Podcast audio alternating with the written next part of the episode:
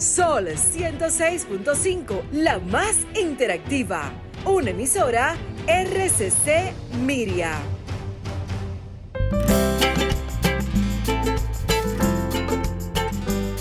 Preguntas y respuestas con altura y calidad. Entrevistas o compuestas en un paneo con personalidad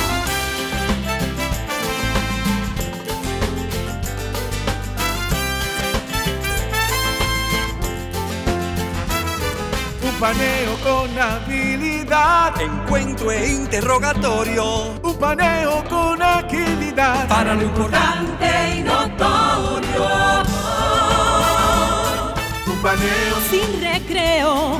Un paneo sin abucheo. Un paneo en su apogeo. Paneo,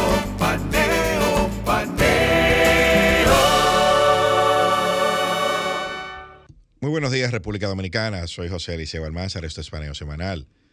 Dando las gracias a Dios porque nos permite estar aquí con ustedes y a ustedes que nos hacen el altísimo honor de escucharnos cada sábado en esta Sol 106.5 FM, de vernos en YouTube, en nuestro canal Paneo Semanal, el canal de Sol 106.5, y de seguirnos en nuestras redes sociales, Instagram, Facebook y Twitter, Paneo Semanal, saludando a mi querido compañero y hermano de mil y una batallas, Luis José Polanco.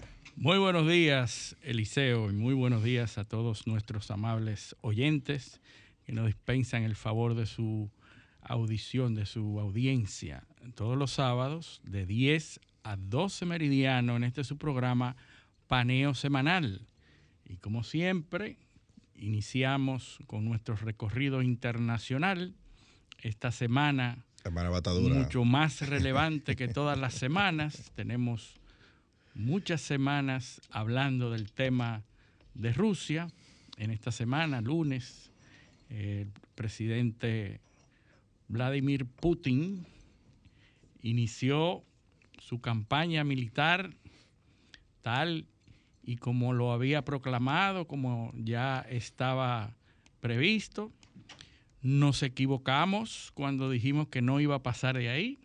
En realidad, el presidente Putin sí incursionó en Ucrania y lo hizo basándose en varias premisas. La premisa de ir en auxilio de las repúblicas independizadas o que habían proclamado su independencia. Donbass es una zona que durante años Incluso desde la época del 2014, cuando se anexó la península de Crimea, Donbass era una zona ya en conflicto, donde existen, y lo hemos venido diciendo, una población de origen ruso, una población eminentemente rusa que había quedado ahí y que, al igual que Crimea, estaba haciendo sus aprestos para ser independiente, una independencia eh, relativa, porque era independencia de Ucrania y más relación o más dependencia de Rusia. Es decir, eran prorrusos.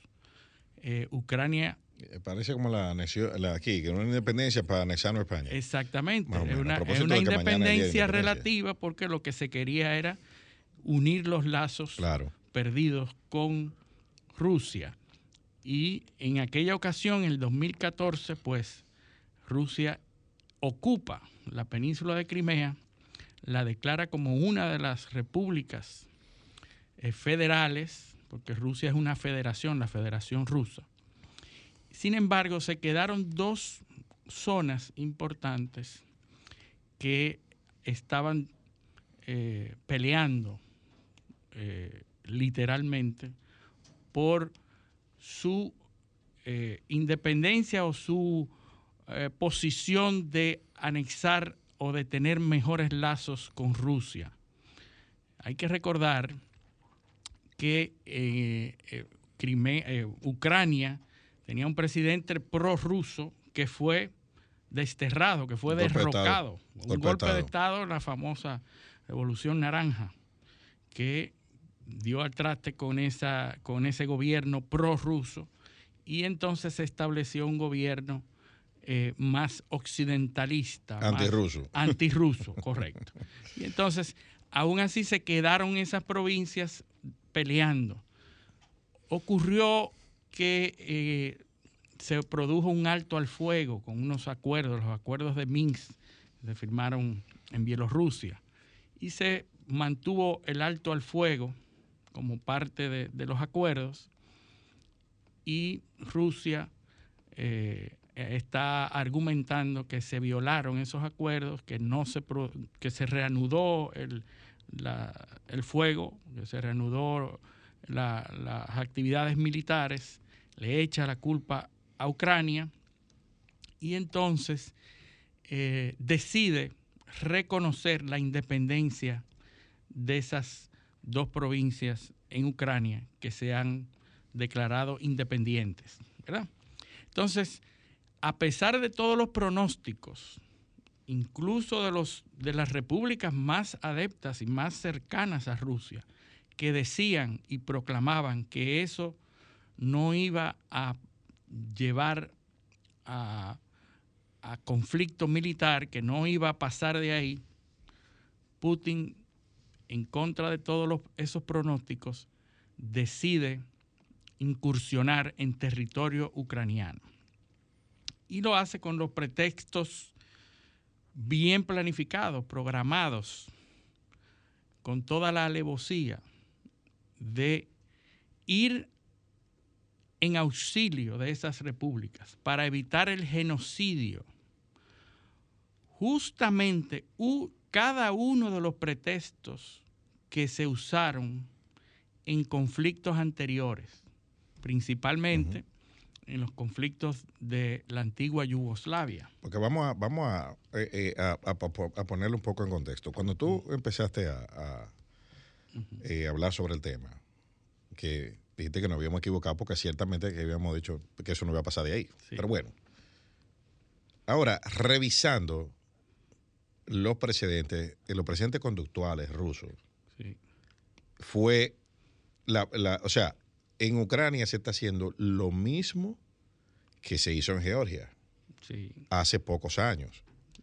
O sea, Abjasia es una, una región que se sublevó al gobierno de, Georgia y con el apoyo de los rusos logró lo que se quiere lograr en, en, Donbass, o sea, ahora en estas dos provincias, Donetsk y Lugansk, que son los, dos, los, dos enclaves territoriales. Georgia, eh, eh, Abjasia en Georgia, Osetia del Sur, también donde hubo una rebelión, y en Nagorno-Karabaj, que son tres enclaves que están en Georgia, que es la costa este del Mar Negro. Porque aquí estamos, eh, eh, o sea, eh, hay que situarse. Geográficamente. ¿Qué es lo que está pasando?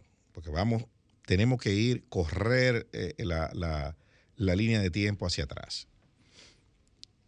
La caída de la Unión, la, desintegración de la Unión Soviética, 1991.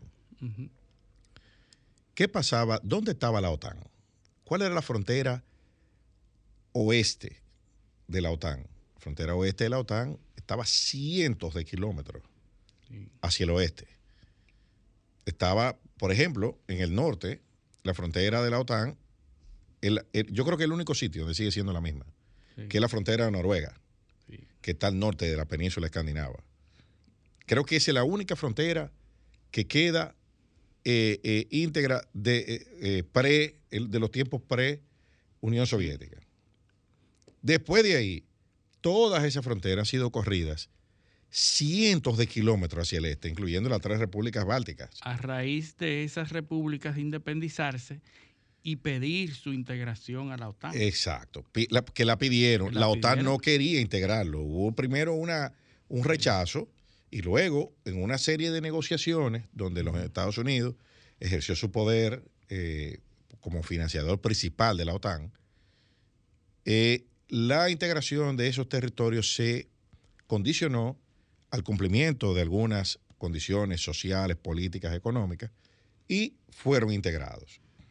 Pero no solo fueron integrados, sino que muchos de esos territorios se emplazó, eh, hay emplazamientos permanentes de la OTAN con tropas que están en la frontera rusa. Bueno, que esa parte del acuerdo de la OTAN es que tienen que prestar asistencia militar y asistencia de su territorio. Es decir, si tú eres miembro de la OTAN... Yo te defiendo.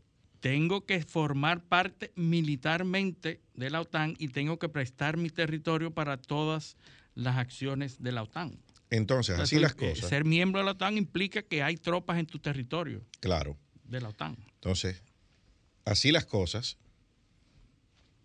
la frontera se corre y ya estamos prácticamente, Polonia hace frontera con Bielorrusia, que es el, Entonces, ahí comienza la maniobra, la maniobra de los rusos para tener un gobierno prorruso y eso aleja a la OTAN de la... O sea, habría que atravesar primero Bielorrusia para llegar a, Rusia por ahí. Entonces, más al sur está Ucrania. Ucrania, hasta el 2014, era un territorio controlado por un gobierno prorruso. O sea, había que atravesar Ucrania para llegar a Rusia en, caso de, un, ataque militar. Estamos hablando, señores, de territorio. Ucrania mide 600 mil kilómetros cuadrados. Ucrania es más grande que Irak. Eh, eh, o sea, estamos hablando eh, de un país del tamaño de probablemente de Irán, Afganistán.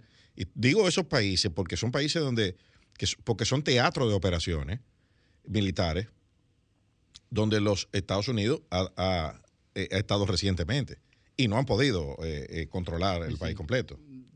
Difícil de controlar 100%. Entonces, entonces, ¿qué es lo que se están jugando? Los, los rusos, entonces ya, como dije, aseguraron Georgia.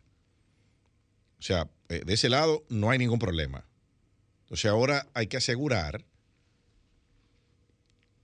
lo que ellos quieren es poner tierra de por medio entre ellos y la OTAN con el control de Ucrania. Por eso es la insistencia de Putin, que me, garanticen que Ucrania no va a entrar, que me garanticen que Ucrania no va a entrar a la OTAN, porque él no quiere repetir lo que pasó con las repúblicas bálticas en el norte, que entraron en un momento donde había inestabilidad en, lo que es Rusia hoy en día. Los, estaban débiles, estaban distraídos, y entonces se aprovechó y se aseguraron esos enclaves. Entonces, ¿qué es lo que está pasando? Es un tema de seguridad para los rusos. Y si no hay, si no hay una salida provista por Occidente, ese conflicto va a escalar y se va eh, eh, eh, a, mantener y extender más allá de lo que, de lo, o sea, solamente garantía de que, imaginémonos, para que, para que eh, nos pongamos en contexto, que se forme una alianza contra la República Dominicana. Que la OTAN, la OTAN es una alianza para combatir a los rusos. O sea, el Tratado Atlántico Norte, después de la Segunda Guerra Mundial, era para preservar las posiciones de los aliados. El enemigo común es Rusia. Exacto. Lo lógico era que al cae, al, desintegrarse la Unión Soviética, pues la OTAN desapareciera. Pues lo que sucedió fue lo, contrario. La OTAN se fortaleció, se expandió, duplicó su número de miembros. Entonces, mi, enemigo tiene el doble de miembros, está más cerca de mí. Entonces, lo más lógico es que yo actúe para preservarme, para preservar la integridad de mi territorio. Entonces, aquí de nuevo volvemos al, el argumento principal. no, no, que hay un tema de confianza. O sea, ¿qué es lo que basa las relaciones internacionales? Es la base de relaciones internacionales. Es un tema de, confianza, lo que tú dices. Sí, sí. Y e, el asunto es que, a pesar de que ese es el argumento principal de Rusia, lo que yo venía tratando de armar era el aspecto psicológico de Putin como líder de Rusia, salvador económico de Rusia, héroe en su, en su, en su propia concepción, ex agente de la KGB, la desaparecida KGB. Y esos, esas ínfulas que él tiene y ese deseo de restablecer el poderío de la Unión Soviética que había caído con, con, con su con la, inestabilidad política, inestabilidad política, el declive económico de Rusia y que él devuelve esa eh, parte de, de, esa estabilidad económica, la devuelve él, pero él se queda, y eso es lo que está demostrando con estas acciones, con la idea de restablecer el imperio que representó la Unión de Repúblicas Socialistas Soviéticas. Él se queda con eso. Por eso él acude muy frecuentemente al asunto de la Guerra Fría y la mentalidad de la Guerra Fría. Pero todo su accionar viene en la dirección de devolverle a Rusia y de reagrupar de nuevo, incluso los argumentos que él, eh, que él anuncia y que dice en cada uno de sus discursos es de que no se nos está tomando en cuenta, de que no nos están respetando, de que están haciendo como si no existiéramos. Él está reclamando su posición en el mundo, su posición de poderío en el mundo, y es con ese, con ese ideal de restablecer ese, esa, eh, ese esplendor. Ese esplendor que dejó la Unión de Repúblicas Socialistas Soviéticas. Incluso no se da cuenta que sus antiguas repúblicas, que sus antiguos aliados ya no están en eso. Porque eh, el presidente de, de la República Checa, Milo Seman, había dicho y se había manifestado diciendo de que no iba a haber incursión militar y que lo único que tenía que hacer tomar en cuenta los argumentos de Putin. Y cada vez que se le decía, cada vez que los Estados Unidos decía que iba a incursionar y que ya estaba tomada la decisión, eh, Milo Seman decía, es que no son lunáticos es que los rusos no son lunáticos. Putin no es un lunático para incursionar y hacer una ofensiva militar que lo va a perjudicar más de lo que lo va a beneficiar. Es decir, todavía sus propios aliados naturales, que, debían haber sido esas antiguas repúblicas, no creían que Putin iba a incursionar militarmente. Y en realidad ninguna de las repúblicas ni en Europa se entendía esa inminencia que decían los Estados Unidos. Incluso China.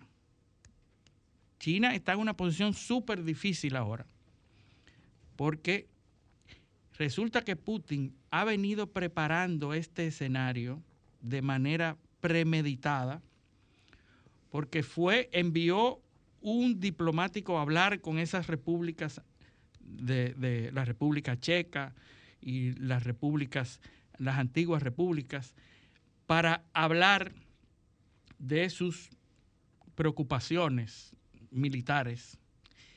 Pero también fue Putin a China, y lo mencionamos en este programa, a firmar acuerdos económicos.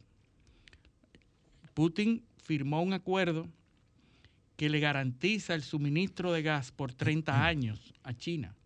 China, uno de los mayores consumidores de gas, firma un acuerdo con Putin semanas antes para garantizar el suministro de gas, pero también para, para garantizar la compra de trigo. Mira, y qué bueno que tú mencionas eso porque hace, hace unas cuantas semanas aquí hablamos de una doctrina, una teoría, más bien, la teoría de Harlan. No sé si tú recuerdas eso.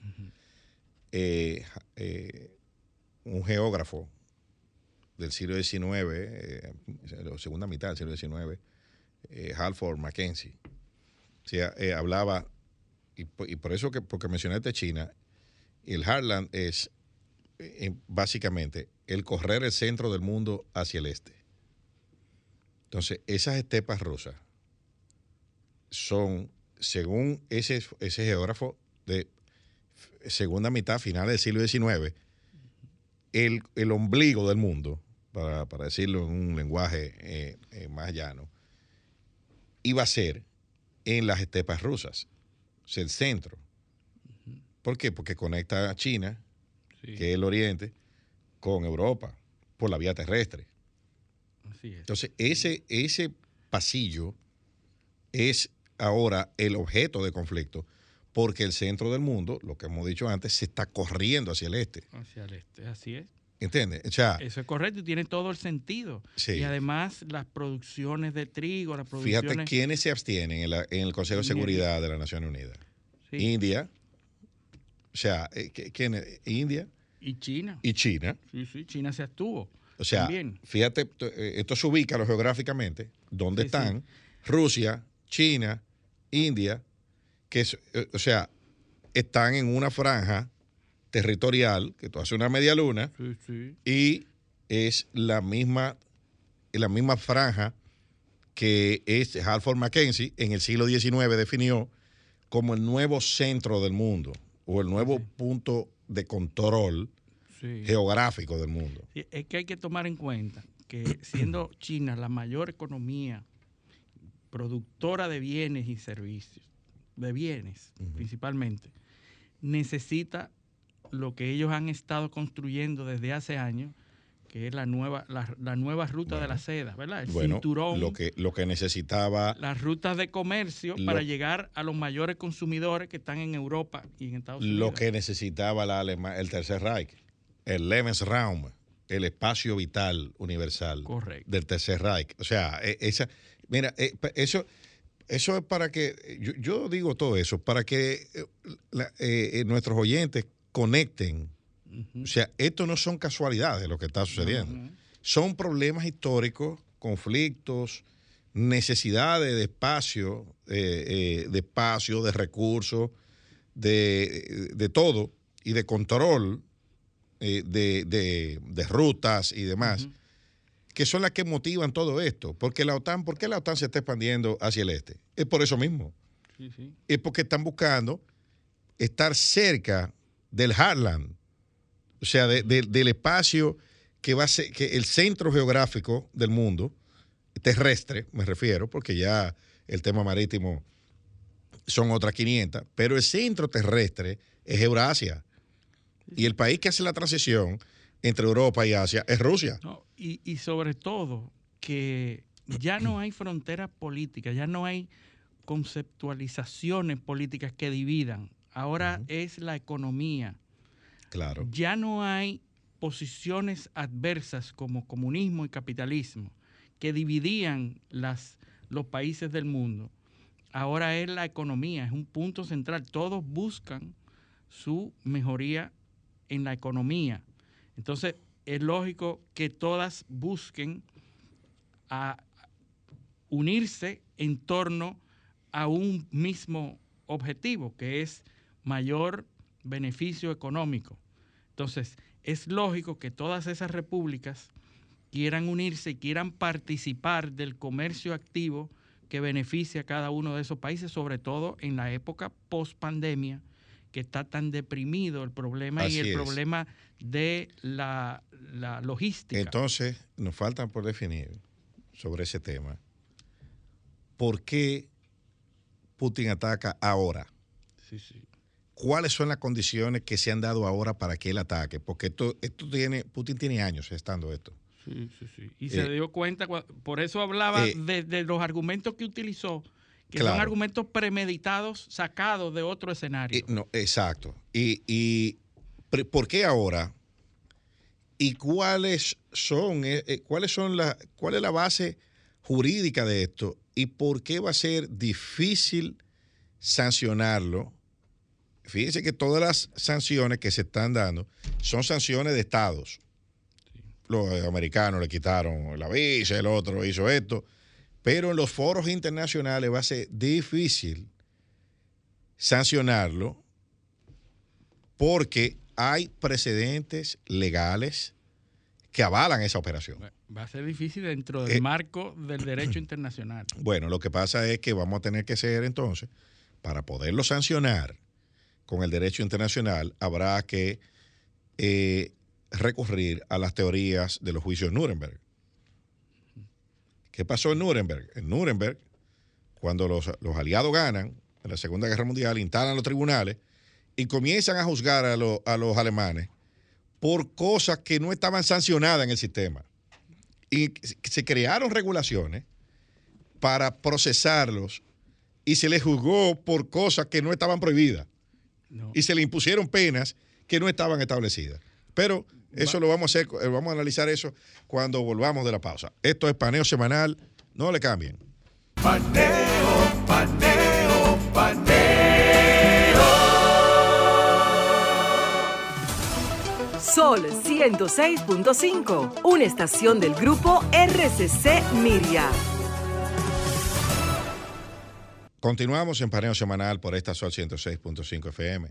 También en YouTube, en nuestro canal Paneo Semanal, en el canal de Sol 106.5 y en nuestras redes sociales, Instagram, Facebook y Twitter, Paneo Semanal. Entonces, Luis, hablábamos antes de irnos a la pausa de lo que pasó en Nuremberg.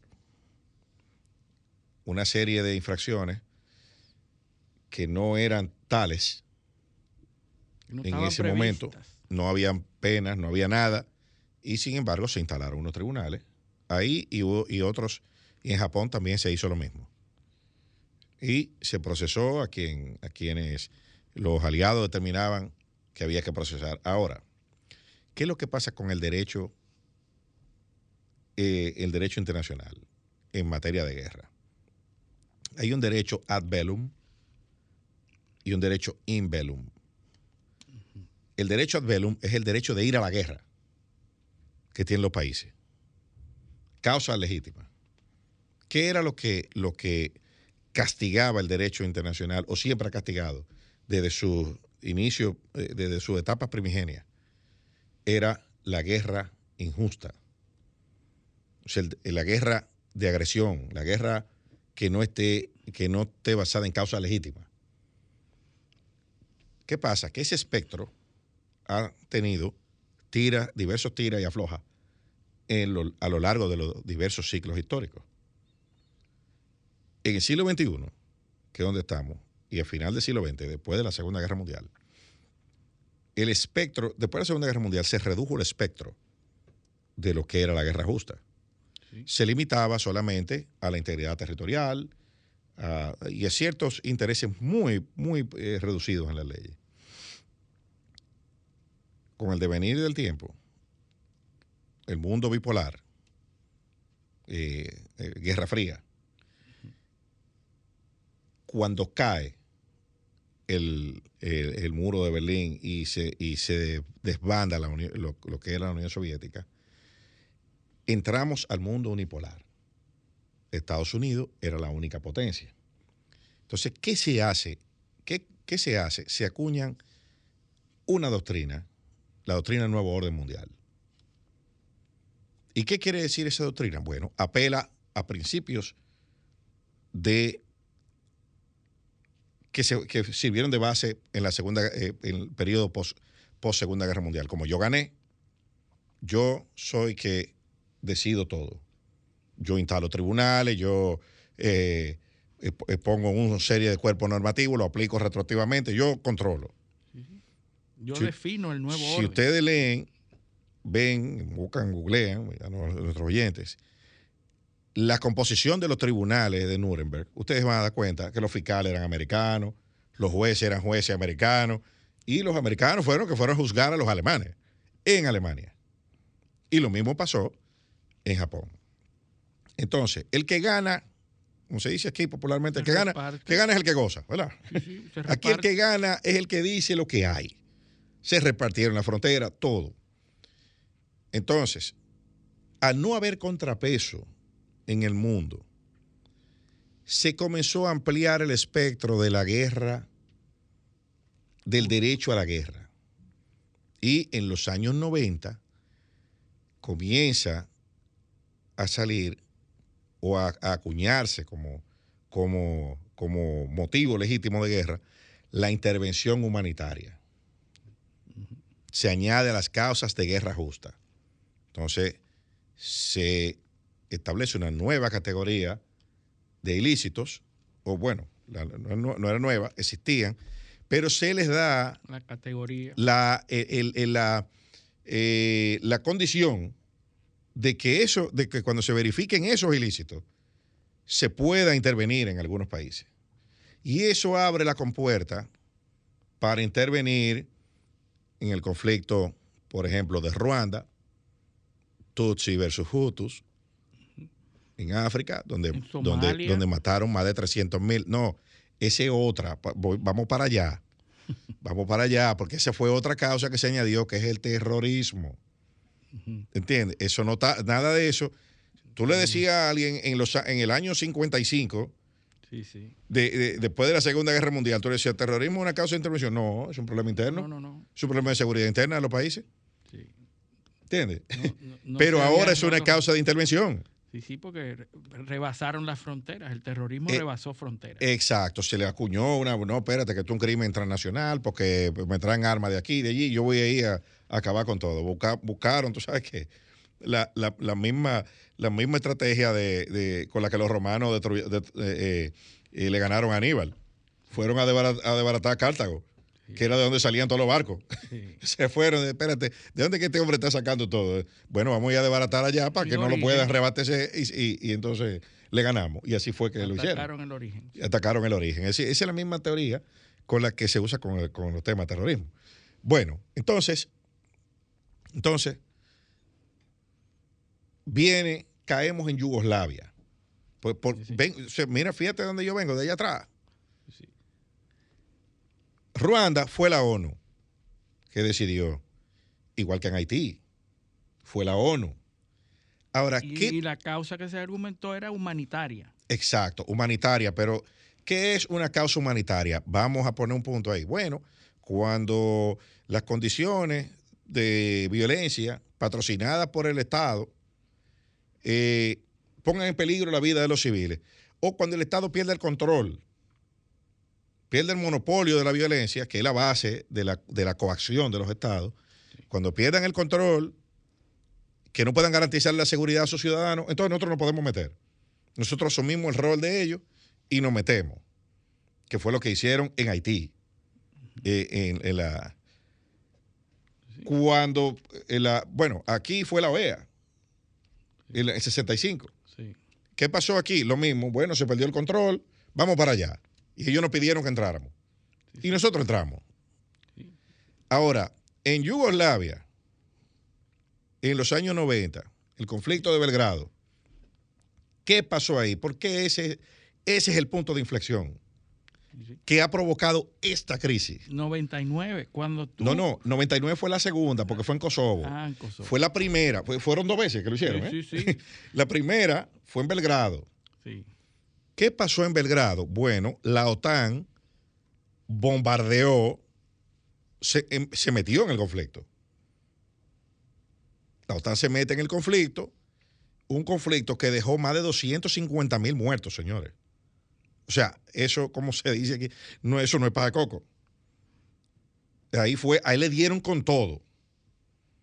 Con todo lo que había, con los armamentos de última generación. Acabaron con todo en plena, en plena Unión Europea.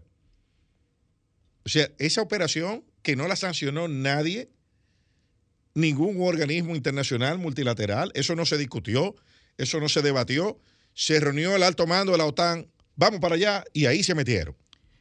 Y que los argumentos que utilizaron fueron precisamente esos. Intervención humanitaria. Así es. Que lo, bueno, que están matando a los serbios, están matando a los croatas y vamos, vamos para allá. Genocidio vamos para allá. Y acabaron con todo ahí. Un cuarto de millón de muertos. ¿Qué pasó? En el 99 estalla otro foco de conflicto en Kosovo. La misma operación. Bombardeo de la OTAN y arrasan con todo. Como eso no lo sancionó nadie en la comunidad internacional, porque eso no fue el Consejo de Seguridad de la ONU hubo que entrar y legalizarlo después, post facto. Y entonces, Kofi Annan acuña, o sea, a regañadientes, a regañadientes, acepta, o sea, incluye esa teoría y esa, abre esa ventana de legalización post facto del derecho ad bellum. O sea, yo te ataco y después lo, legalizamos. Y lo justifico.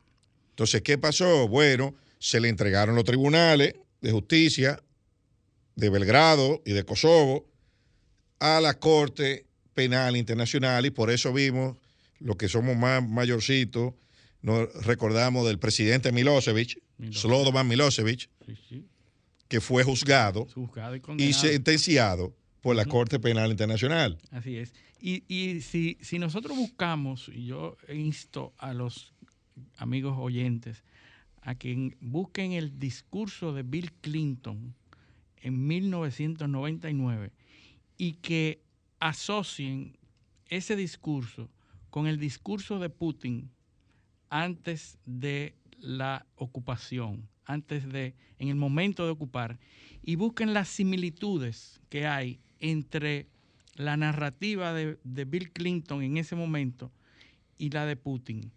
Y van a ver que son los mismos argumentos utilizados por Putin los que Bill Clinton en el 99 argumentaba para la intervención de la OTAN y los bombardeos de la OTAN en Kosovo en ese mismo momento. Es decir, eso hace pensar que Putin tenía fríamente calculado esos movimientos. Claro. Y los argumentos son los mismos que dieron en su momento los, las fuerzas aliadas con lo cual hace difícil, como tú dices, Eliseo, eh, juzgar, ¿verdad? Eh, tratar de, condenar esas, eh, esas acciones. Claro.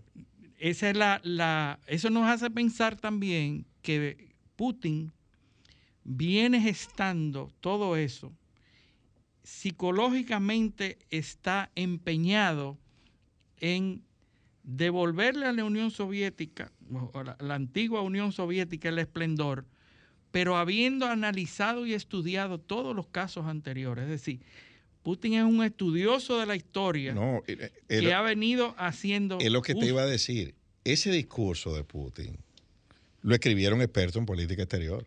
Sí, sí. Porque con los mismos argumentos de ellos que le están dando. Yo me voy a permitir leer profesor Danilo Solo, italiano, ya fallecido en 2018, catedrático de la Universidad de Florencia, experto en estos temas de derecho internacional, eh, decía lo siguiente, son, son tres líneas.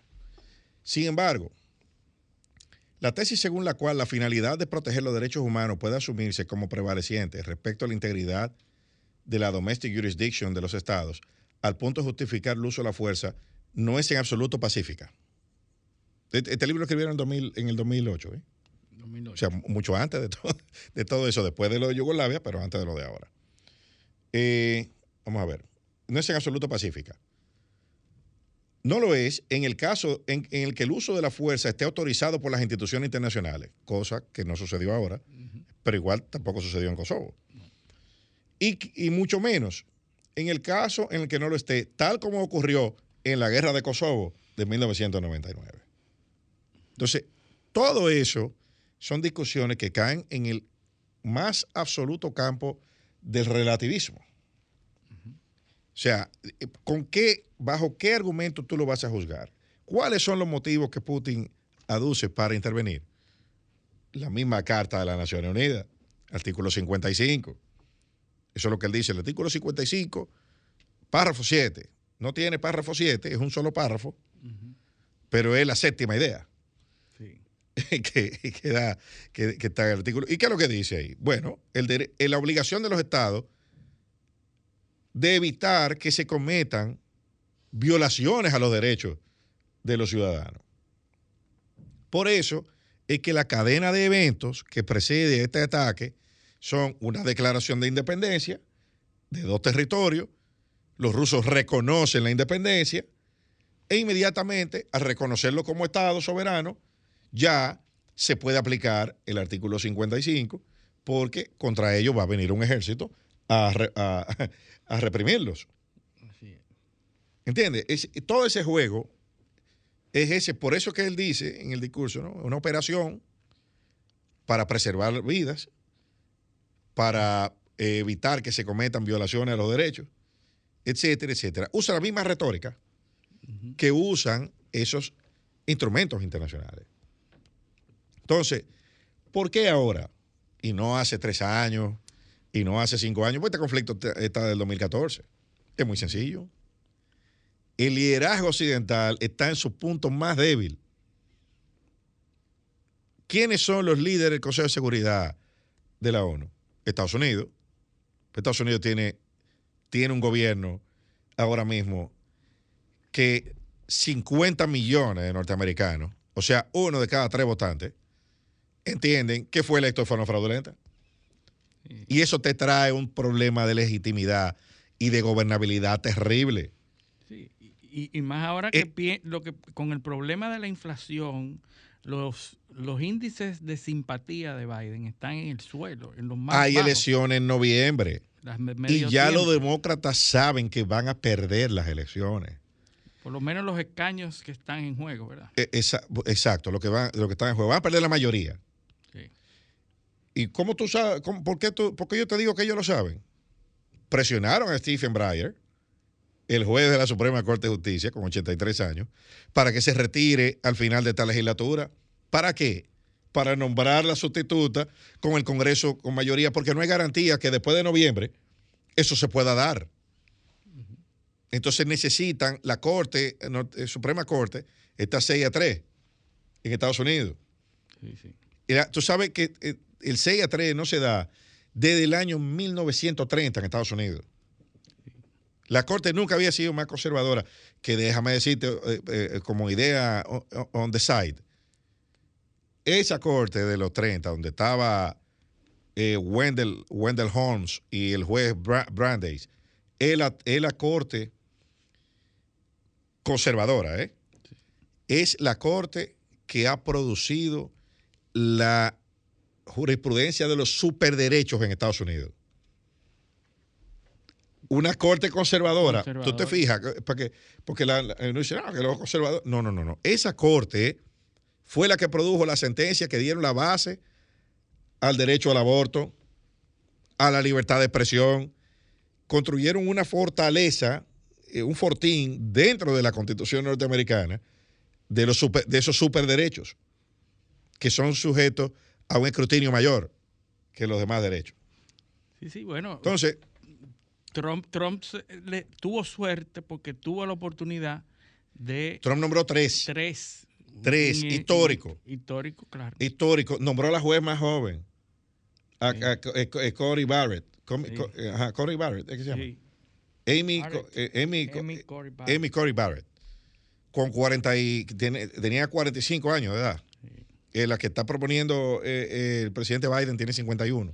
Sí, que por cierto va a ser historia porque es la, la primera mujer negra. Exactamente, el tercer, afroamericano que entra a la corte. Pero primera mujer. Y primera mujer. Entonces, bueno, saliéndonos de ahí, Biden tiene problemas de gobernabilidad interna en Estados Unidos. Eso no es un secreto. Eso no es un secreto, eso lo sabe todo el mundo. Ahora, un poquito más al norte, Trudeau. Ah, bueno. Trudeau, hasta hace dos meses, Trudeau, eso era un, un paseo en el parque, Canadá, de gobernabilidad, ejemplo, modelo institucional, de estabilidad. Y de buena primera ese país se ha volteado. Ese país se ha volteado, y han apelado a leyes, leyes de emergencia, restringiendo derechos, lo que nunca se, se pensó que se vería en una democracia sólida y estable con tradición de respeto a los derechos fundamentales como Canadá. Teniendo que acudir a legislaciones de emergencia. Exacto, se está dando. Entonces eso también debilita a, Trudeau y no puede accionar eh, con la misma contundencia en el, mercado, en, el mercado, en la comunidad internacional. Pero bueno, vamos a cruzar un poco el Atlántico y vámonos a donde el otro, el otro pivote Boris. Boris Johnson, el otro pivote del, Consejo de Seguridad, Bueno, Boris Johnson se le ocurrió hacer una fiesta, En medio de En las medio- restricciones del COVID. pero no solo la fiesta. O sea, Boris Johnson ya venía con problemas porque el Brexit no ha sido todo lo, Lo, lo, beneficioso que se lo esperaba. beneficioso que se, pe- se pensaba y los ingleses de repente se vieron haciendo cola para echar gasolina, se vieron sin pollo Sin en los choferes, supermercados. Sin sí. choferes, sin, Eh, sin gente que haga el trabajo que ellos no quieren hacer. Todo eso se le, se le pega al que decidió eso, Sí, al que estaba ahí. al que estaba ahí. Entonces, bueno, Boris Johnson tiene que luchar por su propia supervivencia. Pero entonces viene el tercer pivote, el cuarto pivote que hay ahí en Europa. Macron, Francia, sí. Francia. Macron tiene 56% de rechazo. Y en Francia hay elecciones en mayo. Sí. Hay elecciones en mayo. O sea, Macron no se puede meter. eh, o sea, no hay cohesión interna y su liderazgo está muy erosionado como para encabezar una. Tú viste que él fue y habló con, habló con Putin y Putin lo que hizo fue reírse de él. O sea, le dio sí, le, le hizo un cuento. Sí, sí, porque y él- después. él está tratando de, de ser eh, una figura de liderazgo en este conflicto. para capitalizarlo electoralmente, también, Electoralmente, internamente en Francia. Él Correcto. está haciendo campaña con eso. Eh. Sí, sí. Entonces, a ver si restaura un poco su imagen. Pero, y Putin lo sabe. Eso. Y por eso jugó con él. ¿Quién queda? Bueno, el canciller Scholz en Alemania. Bueno, pero el canciller Scholz acaba de llegar a sustituir a Angela Merkel y llega en una coalición inédita en la política alemana. Muy difícil. Verde, rojo, de todos los colores. Ese gabinete hubo que picotearlo. Meses Eh, eh, tratando de lograr una coalición. No, no, y ese gabinete hubo que repartir hasta lo, hasta lo último. Mira, a ti te vamos a dar tal cosa, a este le vamos. O sea, fue una, un rompecabezas. Y eso te dice que el liderazgo no es fuerte. Sí. Además de que Alemania tiene la condición especial, que es el mayor damnificado de este huracán. Sí, sí. ¿Por qué? Porque El los ma- La alemanes. dependencia más alta que hay en Europa del gas ruso Claro. Alemania. Y entonces ahí nos vamos a un video que, eh, que anda eh, en- de, de NBC de Trump en la OTAN. Sí. O sea, Trump, Reclamándole a, donde Trump le decía, ven acá, nosotros, a los miembros de la OTAN. nosotros somos los que financiamos esto aquí. Para protegerlo a ustedes, o sea, a- a- a- él se refería a los alemanes, Sí, sí. para protegerlo a ustedes de su supuesto enemigo que es Rusia. Pero ustedes van y le compran gas. Y le están dando billones de O sea, dólares. yo, yo te yo, yo gasto mi dinero, pongo mis militares a protegerte a ti. Tú no quieres pagar, me dice que en el 2030 tú vas aumentar, Aumentar un poco. un poquito eh, eh, lo, que, lo que tú das Sí. para yo protegerte a ti. Entonces yo, yo te cierro la frontera y tú te vas y negocia y negocia con, con, con el enemigo del que yo te estoy protegiendo. No, no, no. Se refería a, la- a las dos oleoductos del, del Nord Stream ¿Qué- qué 1 pasa? y el Claro. Nord Stream 2 que ya se estaba construyendo. Claro, porque ¿quién es el, el, el chairman de la compañía que está haciendo el Nord Stream 2? Un antiguo, El que era canciller alemán, por el Dios. antiguo canciller. El, el- el, eh, canciller, bueno, ministro de Relaciones Exteriores, porque Ministro. canciller ya es jefe del gobierno. Sí, sí, así es. El antiguo ministro de Relaciones Exteriores alemán es el, el, el CEO, el máximo ejecutivo De la compañía del- rusa. del de la compañía rusa que está haciendo Sí.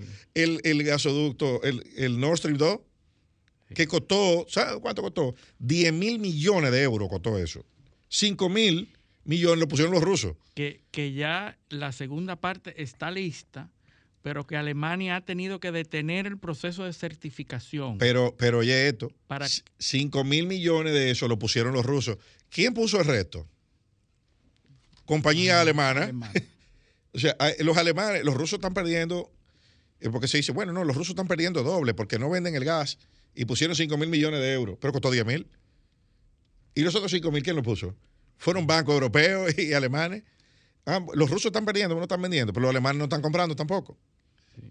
Quiere decir que cualquier sanción en ese sentido está afectando directamente a inversionistas A Alemania. europeos. No, no, no, no, es a Alemania porque, por- eh, porque tú puedes cerrar el que compra la, mayoría, la mayor parte del gas, del gas ruso, es Alemania.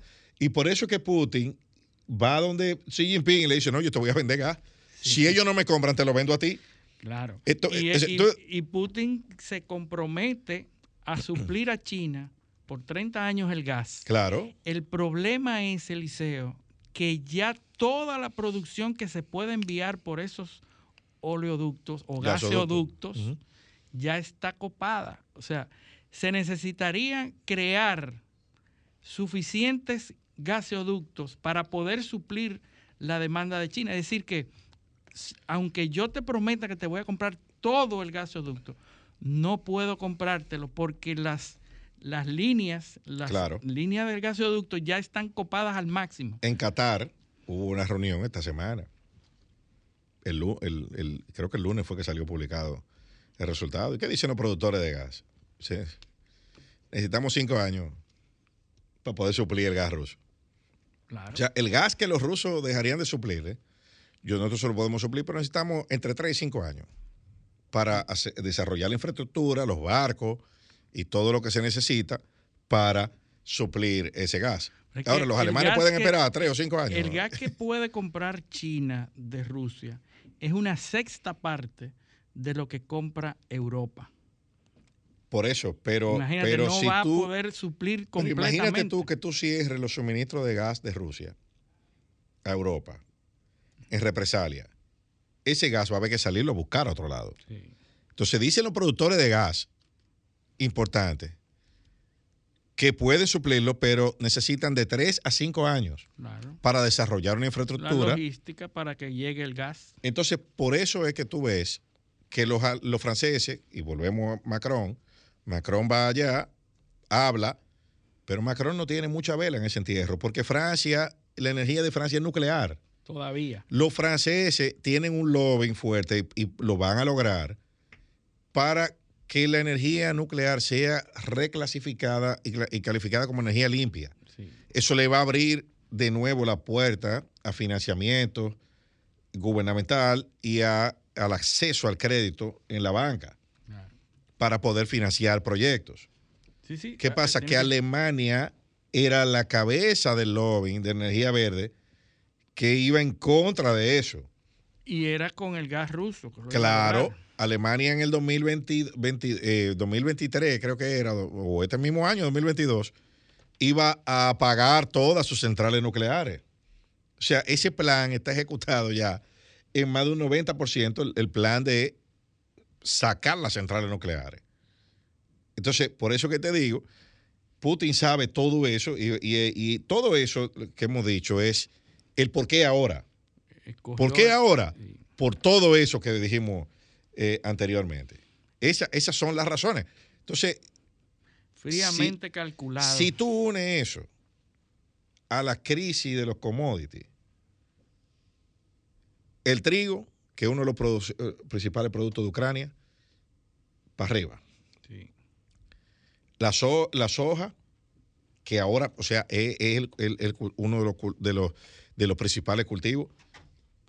Los, de los cuatro principales productores, Brasil, Argentina y, creo que Uruguay es el, otro, acaban de anunciar las cosechas de soja más bajas en los últimos 15 años. ¿Qué, qué, cuál es la señal de eso?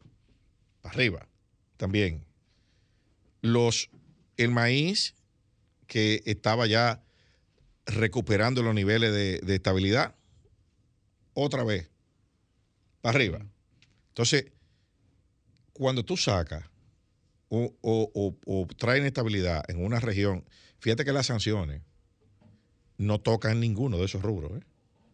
Las sanciones económicas no afectan ni las exportaciones de grano de ninguna clase, ni las exportaciones de eh, de energía, o sea, petróleo. Rusia controla el 10% del mercado de petróleo del mundo. por eso han sido tan cuidadosos en anunciar las medidas. Claro, son personales todas. De sanción. ¿A quién sancionan?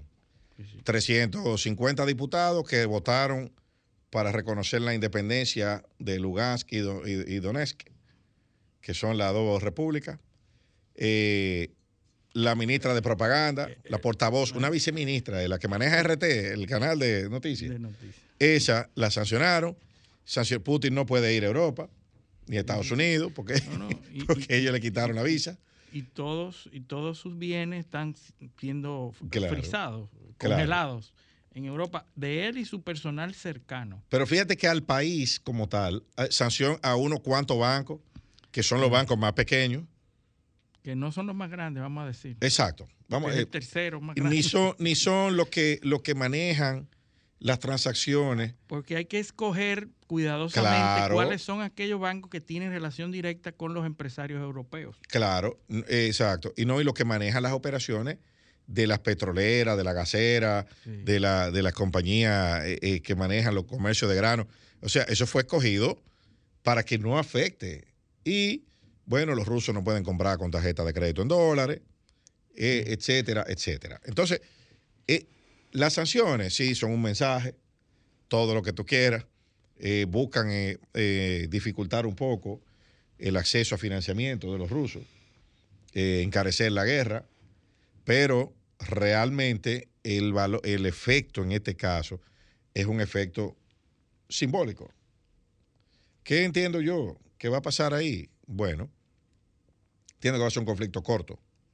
Tiene que ser corto porque Rusia no puede sostener ni militarmente Mm. ni económicamente Y a, esa eso, inclusión. y a eso que están apostando el, el- el gobierno ucranio.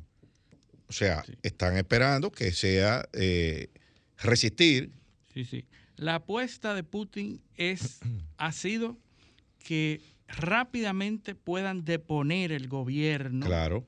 de, de- de Ucrania en Kiev y que puedan hacerlo saltar del gobierno para establecer otro poder militar, para él entonces incidir en el No, y- líder que va a a venir la en Ucrania y, de- y que se haga rápido. Y a la vez neutralizar la capacidad militar Sí, sí, de, lo- de, de porque los ya lo ha ucranios. hecho.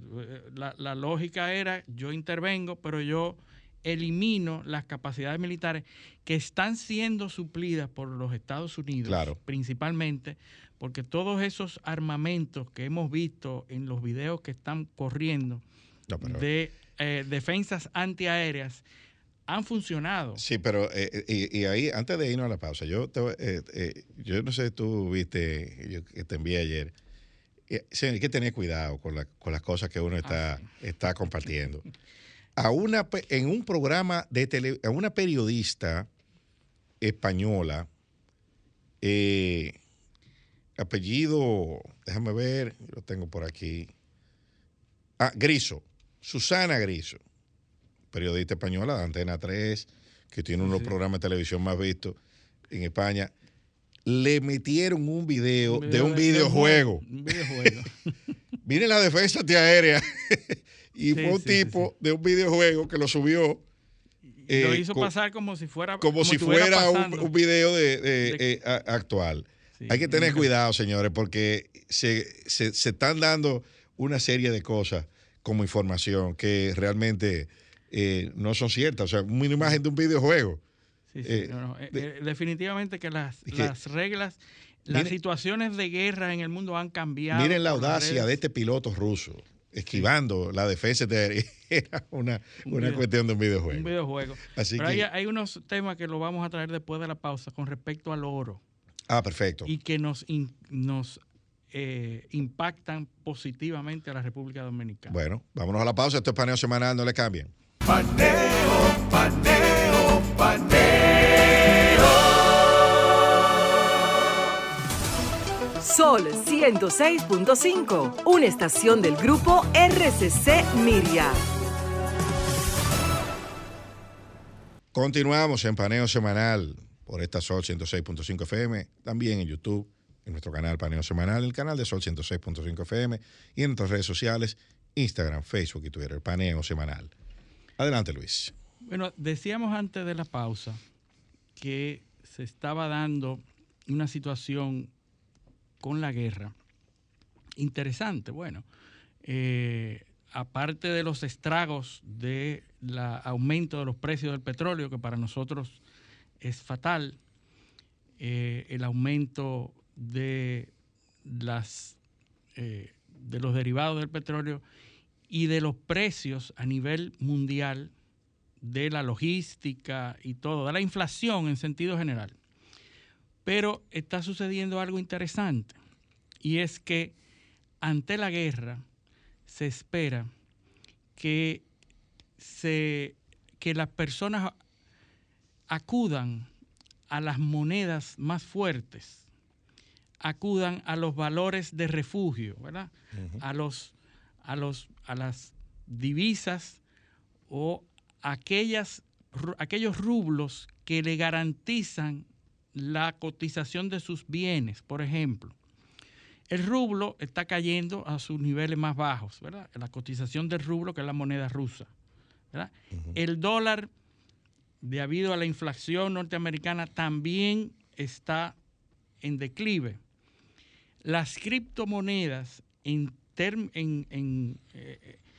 cuando se habla de un ambiente de guerra, tiene un problema y es que las criptomonedas necesitan de la electricidad para intercambiarse, para mantenerse, para minarse, para transarse. Para transarse, todo eso. Y entonces, en los ambientes de guerra, la gente tiende a abandonar un poco eh, el uso de las criptomonedas que ya de forma natural los primeros meses del año siempre están en baja hasta mediados del año, que es cuando se vuelven y se cotizan por razones naturales. y la misma, y la misma, los mismos fenómenos que afectan las monedas tradicionales de incertidumbre. De la incertidumbre. Y la búsqueda de valores de refugio. Correcto. Afectan a las criptomonedas Entonces, ¿quién, ¿cuál es el rublo que está sirviendo como valor de refugio? El oro.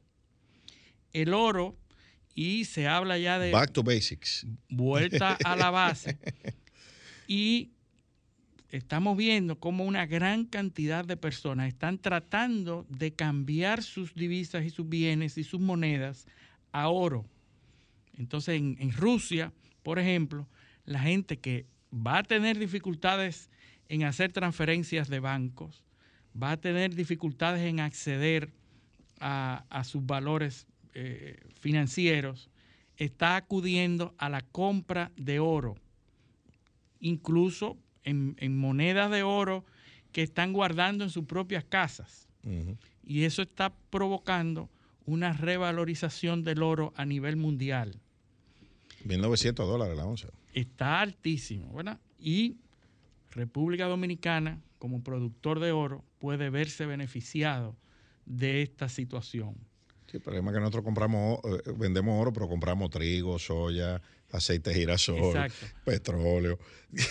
Pero de alguna manera no estamos, bueno, decía un, experto eh, financiero, especialista en la bolsa, que los valores financieros se están eh, también cotizando, los, los bonos de, de alto interés en, el mundo también. Es decir, que la guerra no ha sido capaz de afectar en la medida que se esperaba a esos bonos de alto interés. Pero eso, también tiene su explicación en la, en la política de contracción monetaria que están llevando, por ejemplo, Estados Unidos ya subió, ya empezó la subida de los tipos de interés, que es el, método para reapreciar el dinero, para detener la caída por la inflación. Entonces, hay una eh, contracción monetaria a través del aumento de los tipos de interés. Aquí nosotros también lo, estamos experimentando. Ya, ya eh, ha subido dos veces la tasa de interés eh, por el tema, y, lógicamente con la influencia directa del dólar y de la, de, la política de la Fed. Si la Fed recoge, nosotros tenemos que recoger también. Así Entonces, ese es la, el motivo por el cual se están transando valores en, en, los mercados, eh, valores como lo que tú describes, bonos y demás, porque es que la tasa de interés ha subido. Exactamente. Quiere decir que eso es de esperar que República Dominicana de alguna manera le beneficie eh, el aumento de los precios del oro. Sin embargo, nosotros tenemos un... El asunto de la inflación. Eh, no solo la inflación, el tema del turismo. El turismo. El turismo va a sufrir un golpe importante en un, en un proceso de recuperación en el que, el que veníamos, porque el turismo ruso estaba ganando mucho terreno. Era que estaba salvando, yo no sé si hablarlo en, pasado, pero era que había hasta el momento salvado la industria turística, porque la afluencia de rusos y de Ucrania, increíblemente, es la que había eh, sostenido el turismo hasta estos momentos. Ya se han eh, suspendido los vuelos desde Ucrania. Eh, habría que ver los vuelos desde, desde Rusia, porque ya hay compañías en Estados Unidos que están impedidas de tener acuerdos con compañías rusas. Hay que ver cómo el Estado dominicano va a manejar esa situación. Por eso es que las declaraciones del presidente Abinader, eh, el tono que usó, no, a mí no me pareció el más correcto, porque al parecer no se tomó en cuenta esa realidad. Eh, países como nosotros lo que, lo que se hace es que se mantienen las posturas de defensa del derecho como internacional. Hizo Perú, Colombia y todos los y demás que los tonos se miden porque nosotros somos dependientes de uno y otro lado en algún momento. Y entonces no estamos necesariamente obligados a asumir posturas de un lado ni del Propugna por una solución institucional, pero no, no use esos epítetos que usaste, porque entonces tampoco se usaron los canales diplomáticos tradicionales. Mande una nota, eh, la Cancillería manda una nota al embajador del país expresando, y entonces usted publica una, algún extracto o alguna, alguna reseña de esa nota tratando de usar un lenguaje diplomático, pero no a decir, eh, a, exigir, ¿cómo fue el tema? Exige el retiro inmediato, una cosa así, pero ¿qué es esto? O sea. Sí, sí. El, presidente tiene derecho, como jefe de la diplomacia, a establecer su posición. De hecho, es la persona que establece la posición del Estado, es el presidente como jefe de la diplomacia. Pero, como tú bien dices, lo que se estila, lo más conveniente es utilizar un lenguaje diplomático, establecer la postura a favor del orden del derecho internacional y no necesariamente ir de un solo lado hacia una posición que pudiera perjudicar una que otra. Pero que eso se pudo haber dicho con otro lenguaje. No había que usar esos términos. Eh, es, como, es como la, resolución que, vetó Rusia, que cambiaron la, palabra la palabra condena por deplora.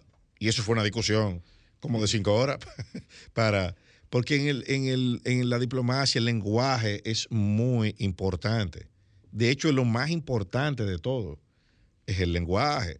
Entonces había que evitar el uso de ese tipo de, de términos en una comunicación de un conflicto que, está apenas eh, empezando y del cual tú no habías tomado posición antes. Eh, no, dijimos nada nunca y de repente la primera declaración es esa. O sea, eh, creo, me, parece que eso se pudo haber hecho y, es lógico, la República Dominicana es, correcto que tome una posición. Es correcto, eso es correcto. Si nosotros queremos ser, tener posiciones eh, preponderante en, el, en, los órganos internacionales, ya fuimos, somos todavía miembros del Consejo de Seguridad. Eh, o sea, teníamos que pronunciarnos. Como líderes regionales, teníamos que pronunciarnos. Ahora, yo lo que creo es que los términos no fueron los más correctos. Dado, dado el, esfuerzo que había desplegado el mismo gobierno por conquistar ese mercado. Eh, trayendo aerolíneas rusas, promoviéndonos en, Rusia y en Ucrania.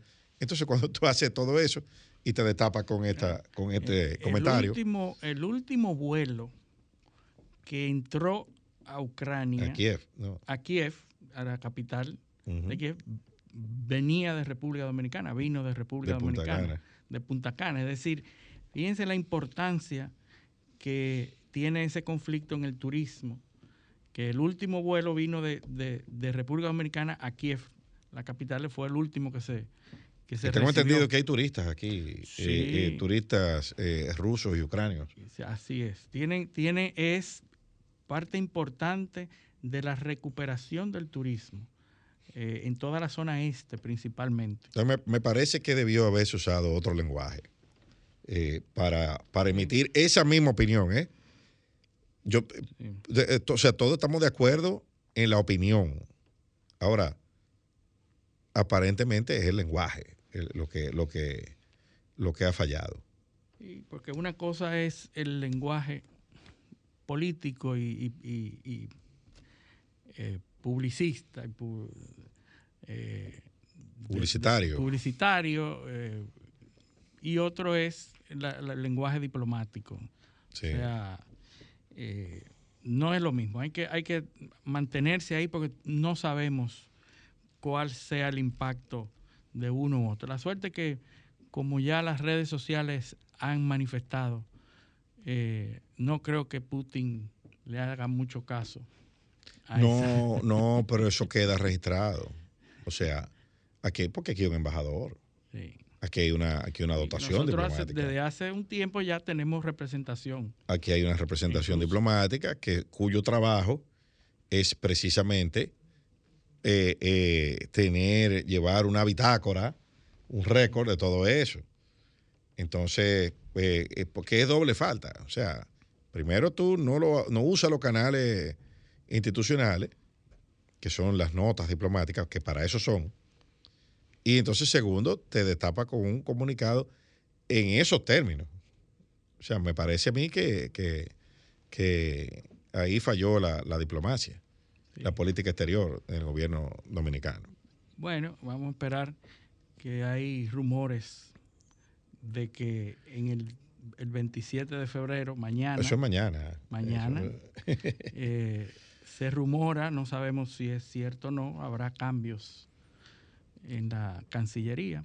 bueno, lo que... eh, No sabemos si es eso, verdad. eso a mí no me sorprendería realmente porque el, el- el canciller ha sido el gran ausente en las grandes crisis internacionales últimamente. Eh, fue- vimos, vimos el problema de, con el tema haitiano, silencio de radio. Eh, el presidente la semana pasada estuvo en la, en la frontera, en el acto de la construcción de la- del muro. Yo no vi al canciller ahí. Yo no he visto ninguna declaración del canciller. Hace, hace tiempo que yo no veo ninguna declaración del canciller, ni ninguna actuación del Ministerio de Relaciones Exteriores Dominicano. Es como si no existiera. No obstante, eh, es un buen canciller, una persona súper capacitada. No, pero eh, eh, eso, eso, eso no se Que cuestiona. le ha dado de nuevo eh, esa Prestigio. prestigio a la Cancillería, de nuevo. Y hasta el momento sus actuaciones han sido eh, positivas ah, para el país. Ahora, como tú dices, no, no ha estado presente. Está el canciller está invisibilizado. Políticamente está invisibilizado. Eh, eh, yo no sé qué es lo que ha pasado ahí. Digo, en mi, en mi opinión, quizá no, quizá el laborantismo batidores es, es enorme y él ha decidido adoptar un, un papel, eh, eh, vamos a decir, de, de- de no, de no preponderancia, de no estar en el medio eh, con cámara, pero Lo que ciertamente... pasa es que la, la labor de un ministro de Relaciones Exteriores es hacia afuera, no es hacia adentro. Pero tampoco Nosotros lo estamos veo- tampoco- acostumbrados a, tam- estar a, a estar en el medio de la pero, política. pero yo te pregunto, ¿tú lo has visto actuando hacia afuera? Bueno, O sea, eh, eh, fíjate, la cumbre de... vámonos va- vámonos para, para atrás varios meses. Cuando el presidente Abinader estaba en Nueva York, en la ONU, ¿dónde estaba el canciller? ¿Tú lo viste, el canciller, en esos videos? Yo no lo vi. eh, No coge mucha cámara, pero En México, en México, en México hubo una cumbre al mismo tiempo. ¿A quién mandaron? A Eduardo Estrella. Mandaron a Eduardo Estrella, presidente del Senado, a, a representar a la República Dominicana. ¿Dónde estaba el canciller? ¿Dónde estaba el canciller? ¿Y dónde estaba el canciller en la crisis, en la crisis eh, que se armó con la con las parturientas eh, eh, haitianas? Que vino, un- vino una comisión negociadora eh, y se reunió con el director de migración, con el presidente. Al canciller no lo mencionaron. No lo mencionaron. ¿Dónde estaba el canciller con la crisis de la venta de visa cuando apareció un asistente de un cónsul con un paquetón de pasaporte y unos cuartos? El canciller habló. No han hablado, no ha hablado.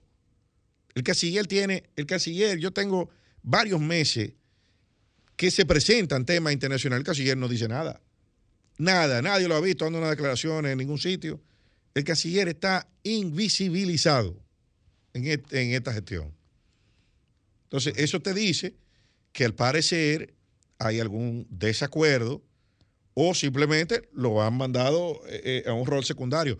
Que déjame decirte una cosa, es lo mismo que está pasando con ciertos personeros de la sociedad civil que fueron puestos supuestamente para refundar la patria eh, desde los sitios donde están y lo han dejado de lado.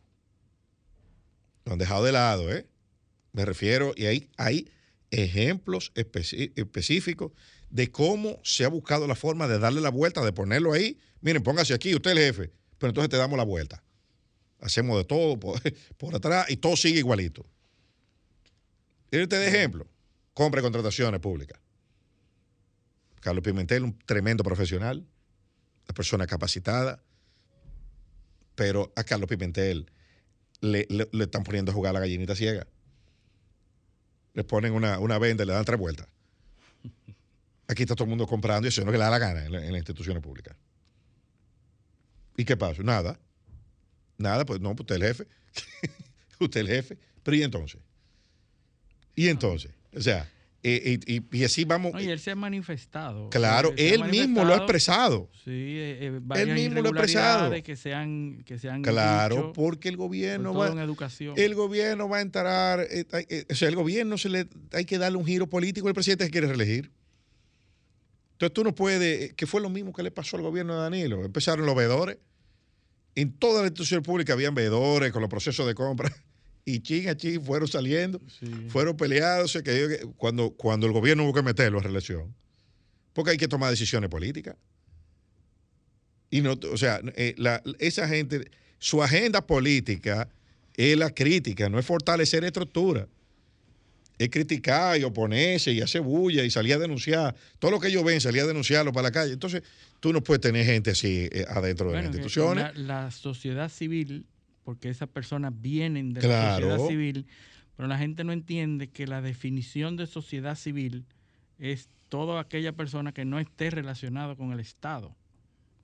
pero inmediatamente tú lo relacionas con el Estado, ya deja, de ser la sociedad, civil.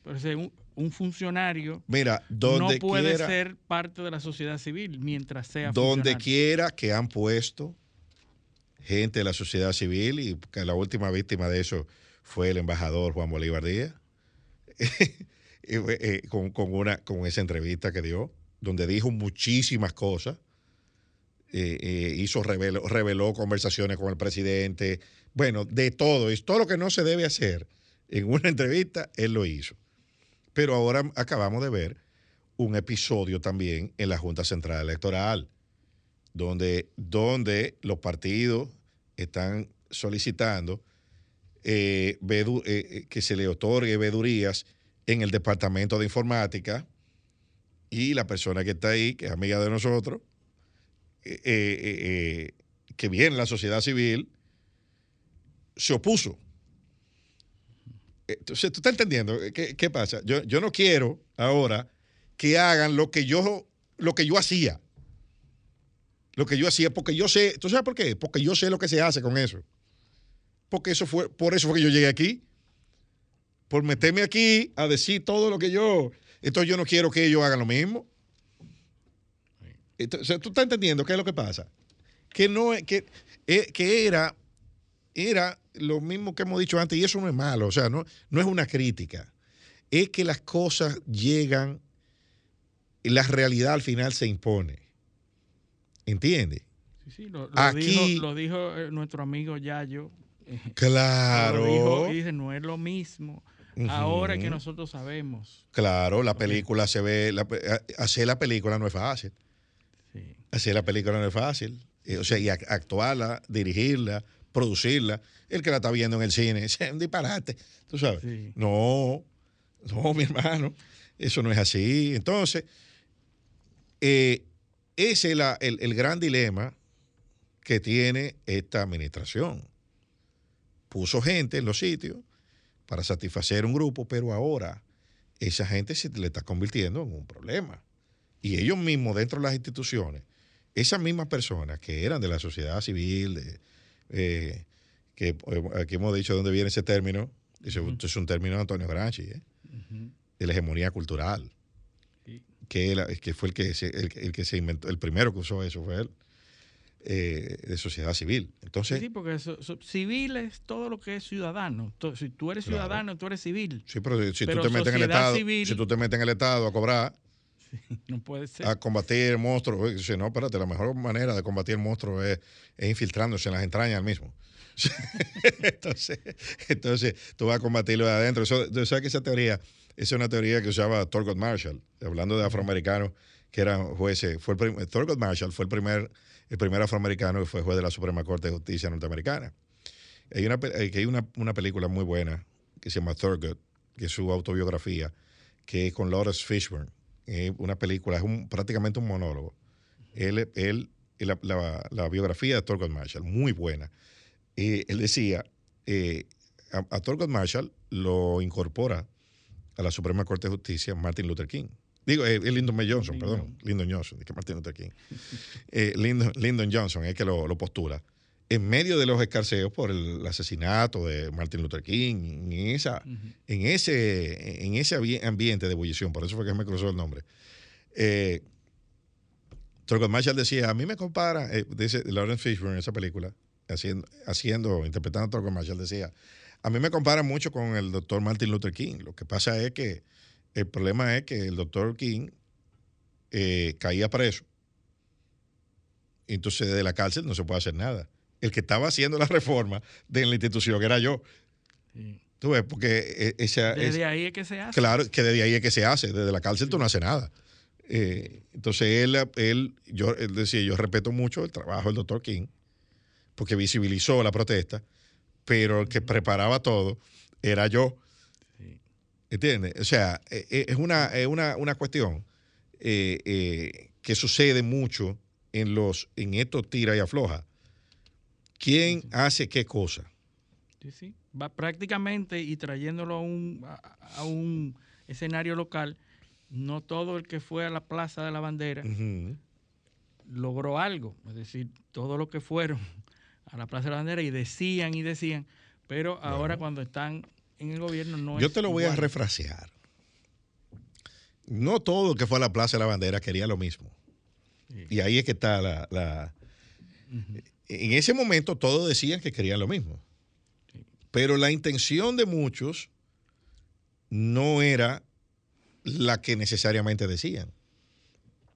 ¿Entiendes? O sea, queremos, ¿qué, ¿qué, es lo que queremos? Bueno, no, lo que sea que querramos, pero eso resolvió, en, muchos casos se resolvió con un nombramiento. Sí, aquí hay gente que de buenas a primeras dio un giro 180 grados. Y comenzó a ponerle valor a su sueldo, a un sueldo que está, muy bueno. que, no, es, que, no es, malo. O sea, porque ellos eh, son personas capacitadas, son tan capacitados como lo que ellos sustituyeron. Ese es el problema, que los que no servían eran los otros, ¿verdad? Sí, sí, y estaba mal, esos sueldos con los demás estaba sí, sí, pero, no, conmigo no. A mí no, es insuficiente para mis grandes capacidades y sobre todo los grandes aportes que yo he hecho a la patria. Sí, sí, pero tampoco me voy a matar mucho trabajando. No. Porque yo me merezco trabajar una vez a la semana sí. y aportar tanto como los que trabajan. no hacer cosas que yo creo que son aportes. Sí. pero que no, que realmente eh, eh, eh, no, no, sabemos para qué sirven esos aportes. Sí, y, la, y, la, y hay una parte importante que es que nosotros como sociedad dominicana tenemos valores encontrados, valores que no son compatibles. Por ejemplo, nosotros queremos atacar la impunidad y estamos atacando la, corrupción. la de los otros.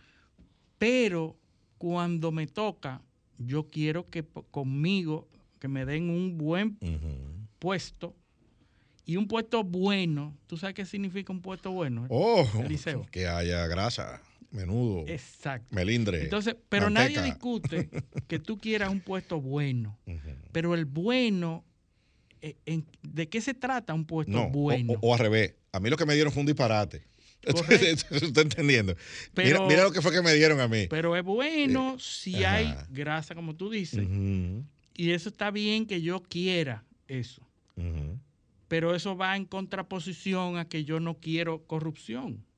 Pues Claro, ¿no es claro. Sí, sí, sí, te Pero nosotros como sociedad pasamos tr- transparentemente esas dos ideas como si tuvieran las dos perfectamente Yo, fundamentadas. yo eh, eh, tú mencionaste a, a, a- a Yayo, o sea, Sí. ahorita. Y yo, después que Yayo tuiteó eso, yo sí, pues, claro, Yayo contemporáneo, eh, una Yo persona. creo que es uno de los mejores funcionarios. que Pero este después que él tuiteó eso, y de este tipo está claro. O Sí, sea, sí, uno de los más óyeme. inteligentes y claro, y está haciendo el- excelente labor, saca la cara. no, no, de y todos los eh, funcionarios metió la pata y dijo, no, espérate, que, que no es lo mismo. Sí, O sea, en vez de ponerse a, a- a dar justificaciones kilométricas, sí. a acabar con todo, como yo veo, como yo veo funcionarios, veo, veo a, veo a, a- la, a la licenciada Gloria Reyes, que le están entre- la están atacando por una, una cuestión de unos printer. Óyeme, pero ¿y qué- ¿cómo tú te defiendes? No, que yo gasto menos que antes en eso. O sea, gente joven, con capacidad. y la defensa es esa. Así es que tú te vas a defender de eso diciendo que no, que antes, antes era que se gastaba mucho dinero. Pero ¿y qué es eso, por Dios? Ustedes, yo gasto menos que lo que se gastaba. ¿Y qué es usted una, pero usted es una política del siglo XXI, de la nueva generación de políticos, que son las que va a sacar la cara en este país. ¿Cómo tú te destapas a defender eso? Mejor sale y explícalo. Correcto. Pero no diga que eso es menos que lo que gastaban antes, que eso es un disparate. Sí, no, y que en la, forma, ha- o y en sea- la forma de plantear ese problema de que hay millones que se gastan en printer que hubieran dado, hay que estar ahí para saber cómo es que funciona. Pero si alguien tiene la información. forma en que se en que se lleva a la prensa eso es, es malintencionada también. Pero si alguien tiene información que puede desmontar eso rápido, es ella misma. Correcto. Y Entonces, lo- cuando tú coges un micrófono, no es para decir ese disparate. Es- es- tiene que ser pa- pa- pa- para dejar eso debidamente zanjado. Porque ¿qué es lo que quiere? Ah, bueno, pero entonces tú el que gaste, este es el que lo haga peor, la competencia. No, por Dios, así no. Eso, eso, eso tiene que, y sobre todo los funcionarios jóvenes, que son los que tienen mayor presión. sí. Son los que tienen mayor Que hay presión. mayores expectativas. Exacto, y gente que se ha manejado correctamente. Claro, cualquiera lo coge fuera de base un día y a lo mejor ella eh, se incomodó y dijo eso. Pero Sí, sí. hay que medir muy bien, hay que medir muy bien lo que uno va a decir. Y hablando de eso, lo- de decir, mañana hay un discurso, eh, tenemos que irnos a la pausa para, para que hablemos un poquito de eso, de, de lo que pudiese decirse mañana, pero sobre todo lo que se dijo que se iba a hacer y no se ha hecho. Vámonos a la pausa. No le cambien. Paneo, paneo,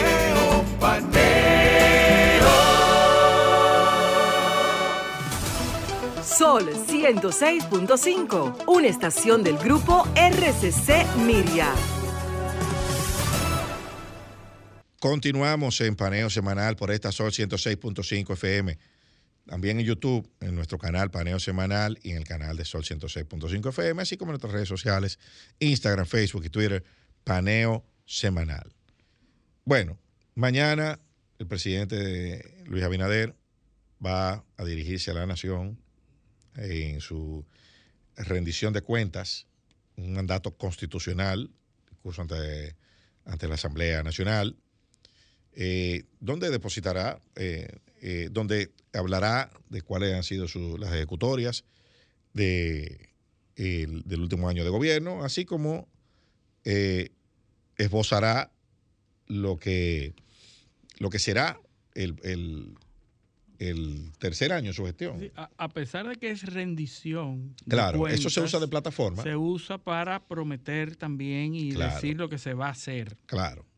Entonces, eh, para usted saber hacia dónde va, hay que saber de dónde salimos.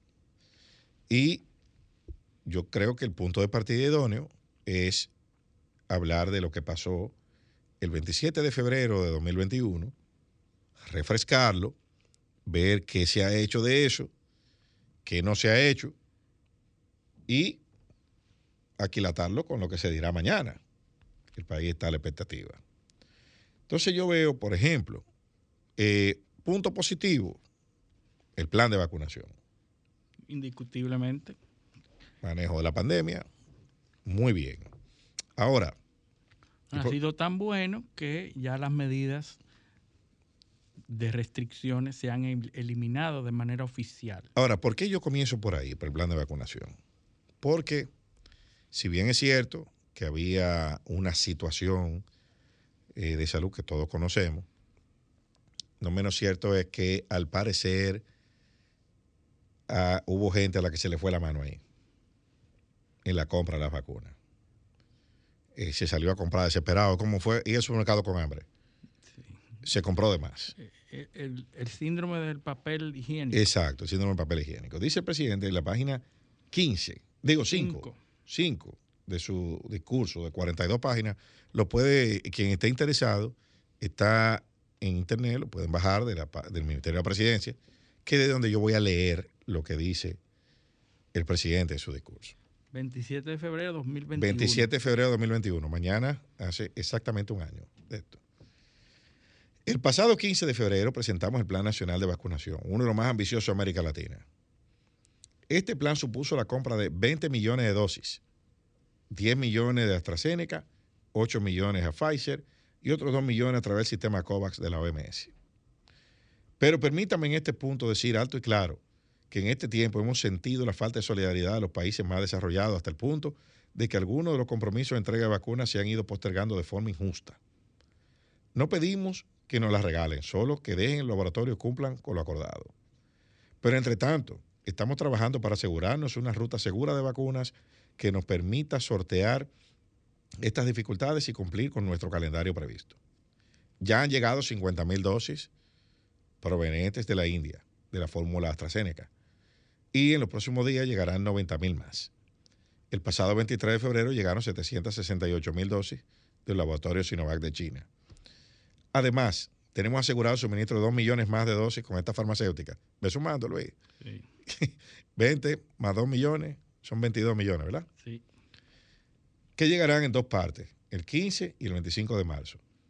Lo que nos permitirá cumplir con las dos primeras fases de vacunación. Y para mayor seguridad, oigan esto, ¿eh? Y para mayor seguridad, también, o sea, también, ¿eh? También es, además de lo anterior, reservamos con Sinovac 8 millones de vacunas más.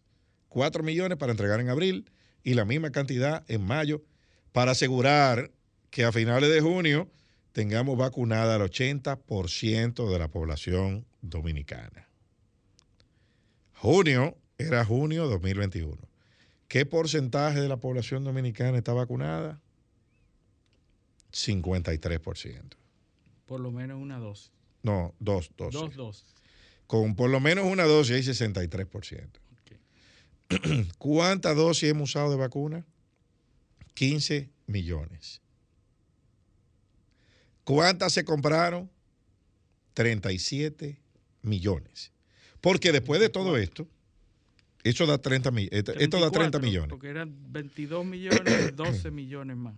A 34. 34. Pero hay unas ruedas de prensa por ahí de vacuna TRD del Ministerio de Salud Pública que dicen que son 37. Pero vamos a coger 34, está bien. Hemos puesto 15 millones de vacunas. ¿Qué quiere decir eso? Que hay 19 millones nos faltan. ¿Qué dice el viceministro de, Bienestar, eh, de, Previsión? Que lo dice, lo, lo dijo, salió reseñado el 24 de este mes, o sea, esta misma semana, en la prensa nacional. ¿Qué dice? ¿Qué dice él?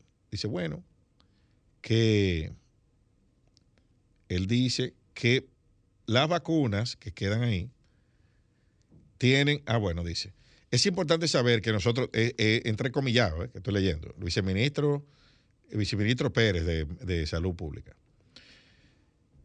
Dice él, es importante saber que nosotros tenemos la disponibilidad de más de 9 millones de vacunas y la gran mayoría, estamos hablando de 70, 80%, se vencen en el 2023.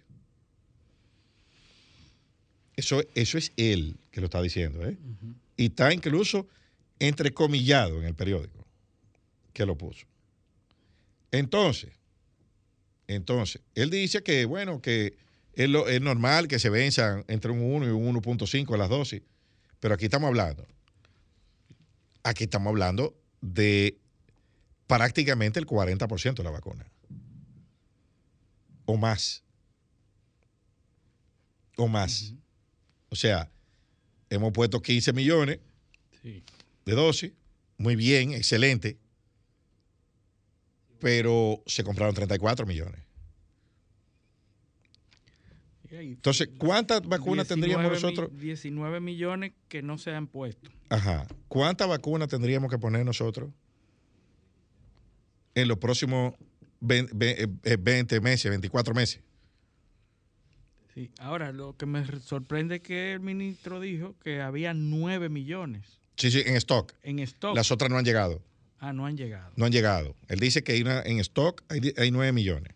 Sí. Quiere decir que si hay stock, faltan 10 millones del anunciado Exactamente. Faltan 10 millones por llegar. por llegar. Esa no hay problema de que se venzan porque no han, No han llegado. Van a llegar con fecha. No, pero van a ir llegando eh, fecha. Pero igual, se vencen. Si tú no la pones, se vencen. Sí, sí. Aunque sea en el 2050. Sí, sí, correcto. Pero esas no tienen problema porque si no, No. estaban en stock, no hay Tu peligro. problema, tu problema es con los 9 millones que tú tienes ahí.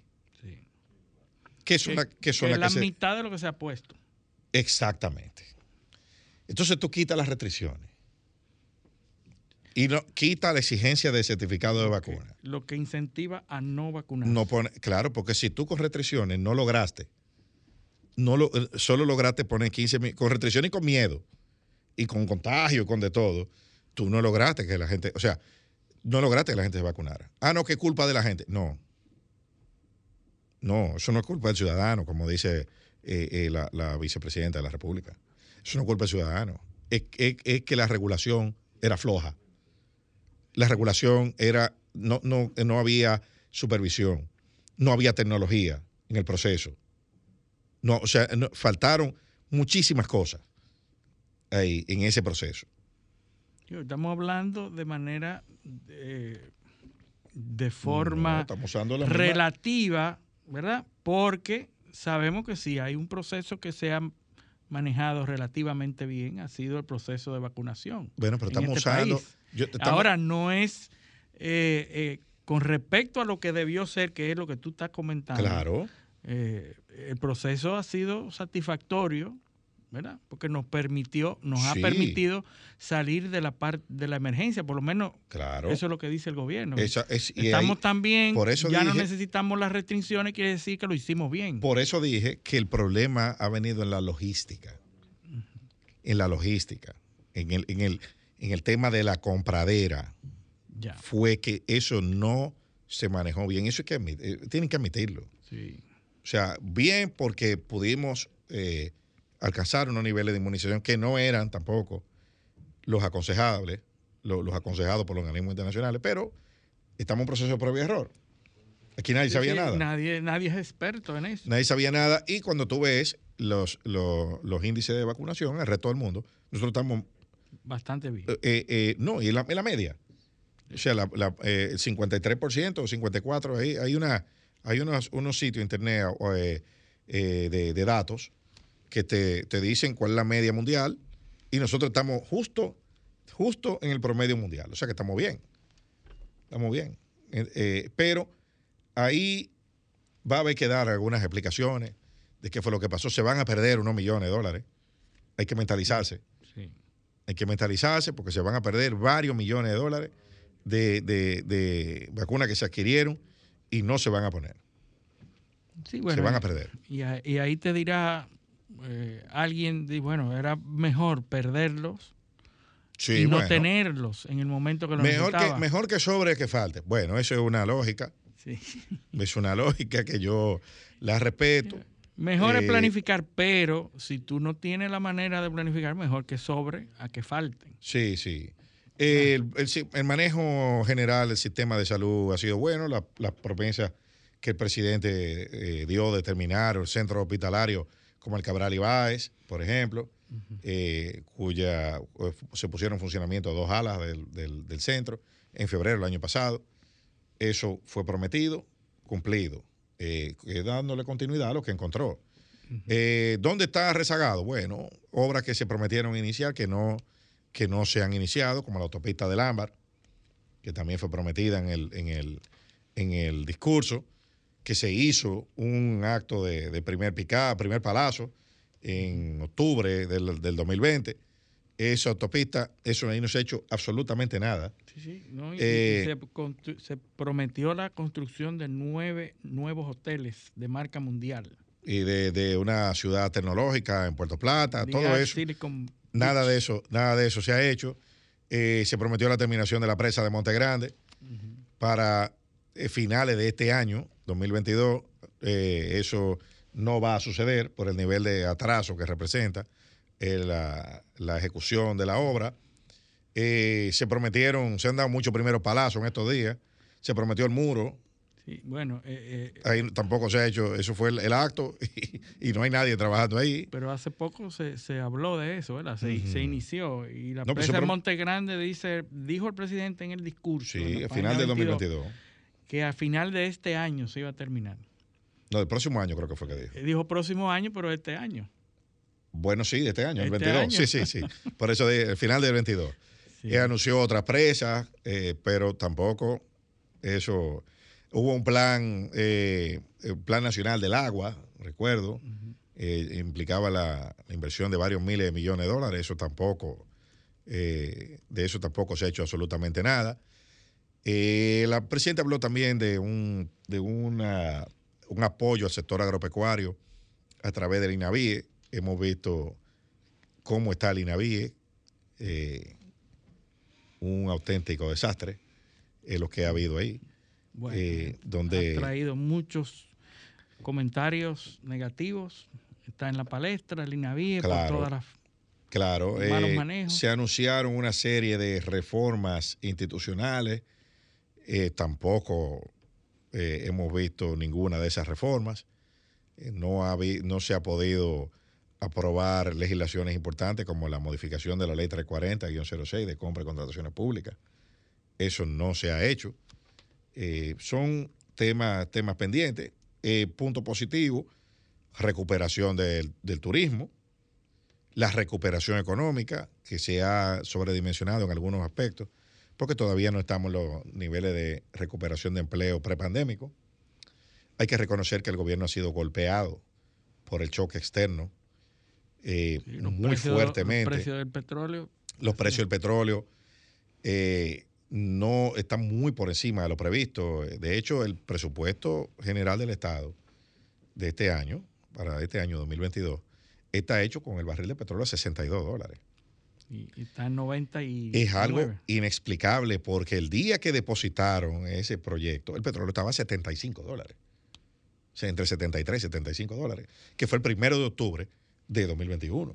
Entonces, si el día que tú depositaste el proyecto ya estaba por encima de, de los 70 dólares, ¿por qué tú lo haces con 62 dólares? Quizás se previó o se planificó que iba a bajar, que se iba a estabilizar en ese precio. El presidente, estimado. el presidente en la página 19 del discurso eh, eh, menciona eso. El del discurso de 2021 estamos hablando, señores. ¿eh? Dice, dice él del 16 de agosto a la fecha, el precio del petróleo ha aumentado más de un 45%. Pues para nuestra llegada al gobierno se cotizaba en 42 dólares con 34 el barril. Y en este mes de febrero eh, llega a estar a 63 dólares el barril. Y en este mes de febrero está sobre los 90 dólares el barril. Entonces, eh, eso tiene un alto costo inflacionario. La inflación de enero de 2022 fue de 1.8%. Eh, es altísima, es tres veces lo que fue la de enero de 2021, eh, porque fue 0.64%. Y de mantenerse esa tendencia va a haber que revisar los números de, de inflación que previó el Banco Central. Y va a poner una presión inmensa al establecimiento de la reforma bueno, tributaria el gobierno, decía el presidente en, febrero del año pasado, el gobierno, solo en estos dos meses de enero y febrero, para paliar estos incrementos y a través de los mecanismos que le permite la ley, ha tenido que asumir unos costes de 967 millones de pesos. ¿Tú sabes cuánto fue el, costo del mes de enero? 1.800 millones de pesos. El doble. O sea, esto, esa estadística es súper reveladora. ¿Por qué? porque eso te dice que la República Dominicana tiene más de un año subsidiando el combustible. ¿Entiendes? o sea, ya en febrero del año pasado, ya el gobierno había gastado casi mil millones de pesos en subsidios. Este año lleva casi, lleva, eh, eh, va a cerrar seguro más de dos mil. Y por eso es que cierra el presidente prometiendo una reforma a la ley de hidrocarburos que en las próximas semanas iba a llegar, pero parece que la próxima semana, no, él no dijo de qué año. Eh, bueno, que no ha llegado la ley. Prometemos hacer este mismo análisis con el discurso. Eh, se habló ahí de, pacto fiscal, eso se mandó, ya sabemos para dónde, cuál fue el destino. Pero el sábado que viene, con el favor de Dios, esperamos estar aquí y esperamos que ustedes también estén allá oyéndonos a nosotros decir eh, o hablar de lo que dijo el presidente este domingo y compararlo con lo que dijo el año pasado y sobre todo compararlo con lo que se hizo. Así que, eh, con el favor de Dios, esperamos contar con su sintonía el próximo sábado. Esta ha sido la edición de Paneo Semanal de hoy y hasta entonces. Un paneo con habilidad, encuentro e interrogatorio. Un paneo con agilidad, para lo importante y notorio. Un paneo sin recreo. Paneu sinabucheo, paneu es su apogeo. Paneo, paneo, paneo.